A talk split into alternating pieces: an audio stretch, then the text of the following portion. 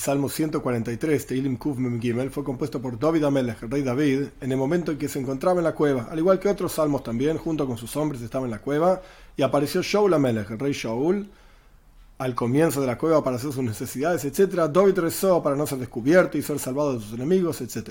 Aleph 1. Mismo de David, Shemat Filosi, Azino el Bemunosejo Aneini. Un cántico por David. Dios, escucha mi plegaria, oye mi súplica. En tu promesa, respóndeme con tu rectitud, no por mis méritos, sino con tu rectitud y caridad, respóndeme. Veis, dos. Y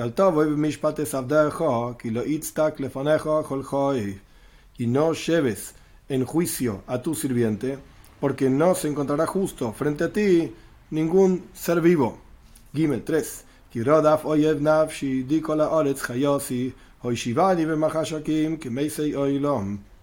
Porque persiguió el enemigo mi alma, la pisoteó, la quebrantó hacia la tierra a mi vida, me asentó en la oscuridad como los muertos del mundo, o como los muertos eternos. Dale, 4. Desfallece en mí mi espíritu, en mi interior está confundido mi corazón. Hey, 5.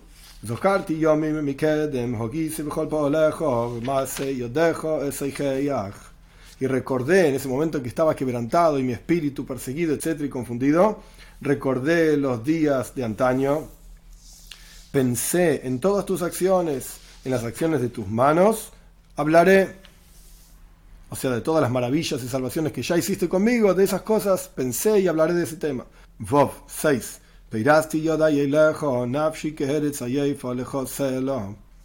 Extendí mis manos hacia ti, en plegaria por supuesto, mi alma como una tierra sedienta hacia ti, cela, por siempre, o en el momento de elevar la voz, en el medio del cántico. La cuestión es que el rey David está extendiendo sus manos hacia Dios con sed y con anhelo de él. Zain 7.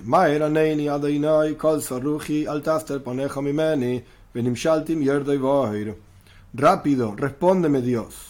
Se consume mi espíritu, no ocultes tu rostro de mí, y seré igualado con aquellos que descienden en el pozo. O sea, me va a atrapar Shaul Melech, nos va a matar, etc. Ges 8. השמיעני בבוקר חסדך, כי בכה בטחתי, הודיעני דרך זו אליך, כי אליך נוסוסי נפשי. Hazme escuchar a la mañana tu bondad. Aquí la mañana y la noche se, se representan. La mañana es la geula, la redención, o sea, la salvación. Y la noche son las dificultades. Entonces, hazme escuchar en la mañana, o sea, en la redención, tu bondad, porque en ti confío hazme saber el camino este en el cual debo ir, o sea, cómo me puedo escapar de Shaul Amelech, del rey Shaul, que lejos no sos porque hacia ti elevé mi alma, o sea, me confío completamente en ti, me apoyo completamente en ti, entonces decime a dónde ir. Tes 9. Sálvame de mis enemigos, Dios, hacia ti, traducción literal, me cubro pero mi refugio es en ti. Yud 10. Lamdeini la ki atoy loihai rujaja toiva tanjeini be'etz mishoir. Enséñame, enséñame, perdón, a hacer tu voluntad, porque tú eres mi fuerza. Mi Señor, mi fuerza. Rujaja toiva. Tu espíritu es bueno. Tanjeini, guíame en tierra recta. Yud Aleph 11. Leman shimcha dainai techayeini en aras de tu nombre, Dios. Dame vida, o sea, no por mis méritos, sino en aras de tu nombre. Con tu rectitud, saca del sufrimiento a mi alma. Con tu rectitud, o también se puede traducir como con tu caridad. Yud 12.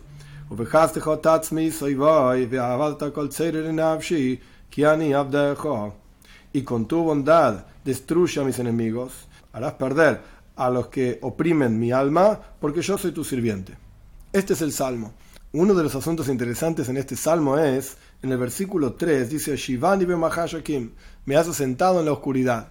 El Talmud explica, basado en otro versículo, que dice justo al revés, en la oscuridad me asentaste, en Eicha está ese versículo, que esto se refiere al Talmud Babli, al estudio de cómo se estudiaba Toira en Babilonia.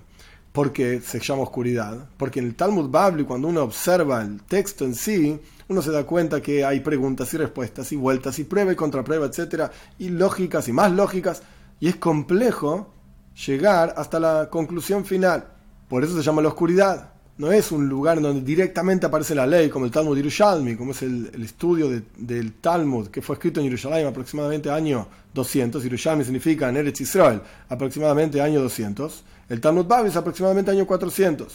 Ya hay oscuridad en términos de cómo va descendiendo generación tras generación el estudio de Toira. Pero hay otra comparación muy interesante al respecto de la oscuridad. Toira Shebiksav, la Torah escrita, se llama luz en comparación a Toira Shebalpeh a la Torah oral. ¿Por qué? Porque en Torah en la Torah escrita, cada dos por tres aparece el nombre de Dios. Dios dijo esto, Dios dijo lo otro, esto es lo que hay que hacer, aquello, etc. Esto es Oir, es revelación divina, luz. Pero en Torah Shibalpe, en la Torah oral, es justamente me asentaste en la oscuridad. Uno puede pasar hojas y hojas, páginas y páginas y no se discute a Dios, literalmente. No se menciona a Dios, literalmente, sino que se discute lo que Él desea, la voluntad, etcétera, las leyes, cómo será cuando una persona discute con otra, cuando una persona tiene un juicio con otra, etcétera, y cómo resolverlo. Esto es oscuridad en comparación a luz de Torah Shebik Saf, la Torah escrita. La Torah oral es oscuridad en comparación a la Torah escrita. Pero interesante mencionar que justamente a través de esa oscuridad es que se puede llegar realmente a la voluntad de Dios. Si uno solamente tiene la Torah escrita, no tiene forma de saber qué es lo que Dios quiere. ¿Qué es un azúcar? La Toira dice, Azukois y Shabtis Ben Israel, por cuanto yo los asenten en Sukois, en cabañas, traducción literal. Entonces quiero que ustedes, Shiva Siamim siete días se asienten en un azúcar. ¿Qué es un azúcar? ¿Cómo se construye un azúcar? ¿Qué medida tiene que tener un azúcar? ¿De qué materiales se construye un azúcar? ¿Qué forma tiene que tener un azúcar? Esto no dice la Torah escrita. ¿Qué son tfilin? ¿Qué es lo que hay que atar como una señal en el brazo y en la cabeza? ¿Qué es lo que hay que poner en las puertas, en las jambas de las puertas, mezuzá. ¿Qué es cada una de estas cosas? ¿Cómo se degüella un animal? La Torah no lo dice, y sin embargo dice besabachta, vas a degollar. ¿Y cómo? Cada instrucción de la Torah escrita necesita de la Torah oral para ser explicada, para que sea práctica para nosotros, para saber exactamente cuál es la voluntad de Dios. Entonces, justamente a través de esa oscuridad, como dice el versículo, la virtud de la luz por sobre la oscuridad, o que surge mismo de la oscuridad, es realmente mucho más poderosa que la luz por sí misma. Una vela sola ilumina una cantidad en un cuarto y sirve. Pero una vela en un cuarto oscuro es mucho más poderoso, porque justamente de la oscuridad surge esta virtud que tiene la luz. Justamente en la oscuridad del Talmud Bable, del estudio de la Torah oral, prácticamente hablando, es que surge la verdadera luz de la Torah escrita. Esto es un asunto. En el versículo 2 de nuestro salmo, no lleves en juicio a tu sirviente, porque no, se encontrará justo frente a ti ningún ser viviente. Si bien este salmo, este versículo, así como está, no es utilizado en ningún lugar y no es explicado en ningún lugar en el pensamiento hasídico, sin embargo encontramos un lugar en donde nuestros sabios parafrasean este versículo. Y a partir de esa explicación, de ese parafraseado de nuestros sabios, hay una explicación hasídica extremadamente interesante. ¿Dónde aparece este versículo? En Slijois. Slijois es una serie de rezos, de súplicas, de perdón a Dios, que se recitan antes de los días importantes de Rosh Hashanah, Yom Kippur, etc. El comienzo del año, el día del perdón, etc. En Slijois decimos el versículo casi igual, pero hay una diferencia. El versículo en Slijo se leería bimishpat imonu. Una sola palabra que cambia. El versículo original dice: No lleves a tu sirviente en juicio. Decimos en Slijois, imonu, a nosotros. imonu. No nos traigas a nosotros en juicio. ¿Por cuánto se está acercando Yom el día de juicio Rosh Hashanah? Le pedimos a Dios que no nos lleve a juicio, porque ningún ser viviente va a encontrarse inocente, justo, etcétera, frente a ti. Este es el versículo como se utiliza por nuestros sabios.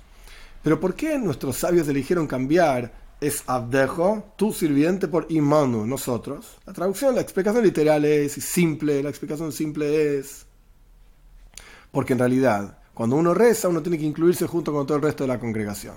Entonces no rezamos por nuestro mérito, es abdejo a mí individualmente, sino mando a todos nosotros juntos. Pero es una explicación hasídica extremadamente interesante. Esta explicación está expresada en los trabajos del Magid de Mesrich, el segundo rebe hasídico después del Baal Shem el fundador del movimiento hasídico, y ampliada por uno de sus estudiantes, Levi Itzhak de Berdichev.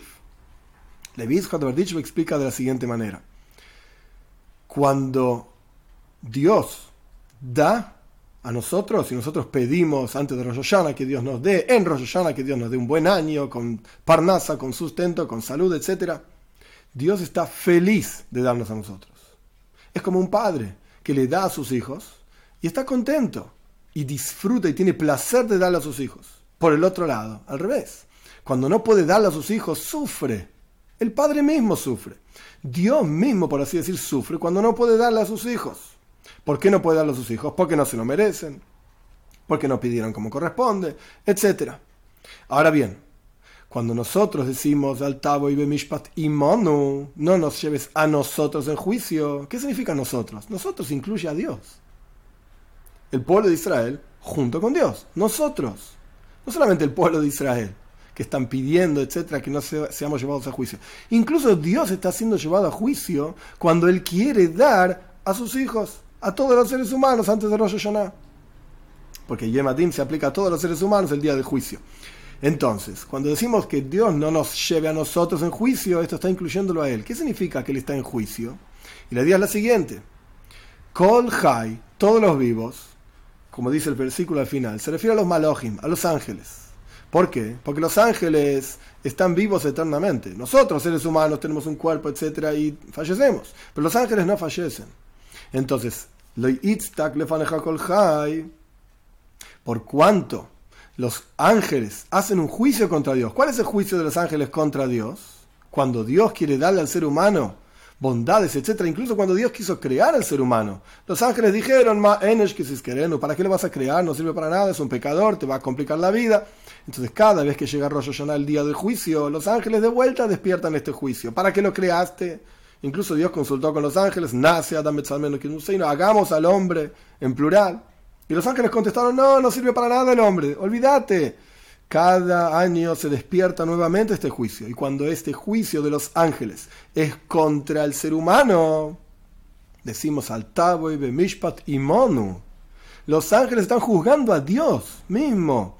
Él quiere darnos un buen año, Él quiere darnos todo tipo de cosas buenas, en parnasa, en sustento, en salud, en alegría, en todo lo que necesitamos. Pero los ángeles presentan un juicio frente a Dios lo están juzgando a él. Entonces en el Salmo decimos, al En lugar de leerlo literalmente, sabdejo, individual, tu sirviente, no nos haga un, juicio a nosotros. Porque incluso los ángeles, cuando quieren hacer un juicio frente a Dios e impedir que Él disfrute de darnos, como dicen nuestros sabios, más de lo que el ternerito quiere tomar leche de la vaca, la vaca quiere que le saquen la leche, la vaca quiere dar por así decir, Dios nos quiere dar, Dios quiere disfrutar de que nosotros estemos bien. Entonces los ángeles hacen un juicio contra él. Cuando ocurre este juicio, lo incluso los ángeles no van a ser encontrados justos. Dios no va a prestar atención a aquel juicio que los ángeles hacen contra nosotros y que en la práctica es contra él también. Y esta es una forma que el pensamiento jasídico explica en forma extremadamente profunda aquellos que juzgan al pueblo de Israel y lo acusan, no están acusando solamente al pueblo de Israel, sino que están acusando a Dios mismo también.